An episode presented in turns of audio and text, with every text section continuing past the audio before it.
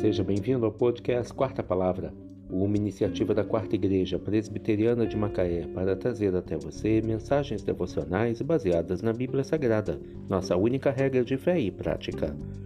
Nesta segunda-feira, 29 de agosto de 2022, veiculamos a quarta temporada, o episódio 298, quando abordamos o tema Justiça Seja Feita.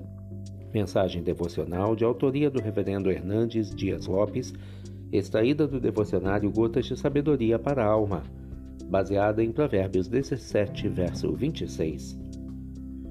Não é bom punir ao justo, é contra todo direito ferir ao príncipe.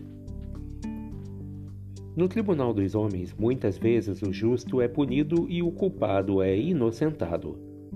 No tribunal dos homens, vemos um José do Egito na cadeia e a mulher de Potifar sair ilesa como molestada. No tribunal dos homens, vemos um Herodes no trono e um João Batista degolado.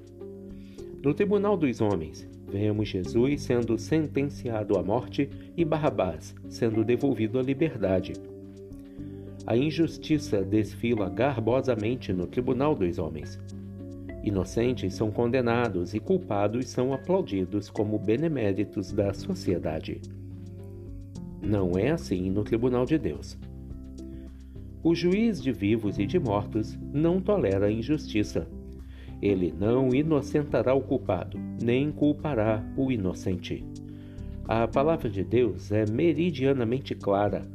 Não é bom punir ao justo, nem ferir aquele que está investido de autoridade.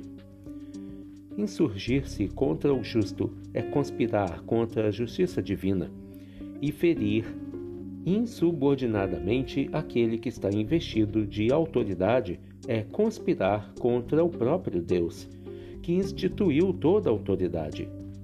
Nossa conduta precisa ser pautada pela integridade.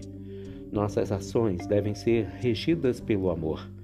A prática da justiça glorifica Deus e, exalta a nação. Os tribunais precisam ter compromisso com a verdade e ser a expressão mais eloquente da justiça. Não é bom punir ao justo, é contra todo direito ferir ao príncipe. Provérbios 17, verso 26. Justiça seja feita. Que Deus te abençoe.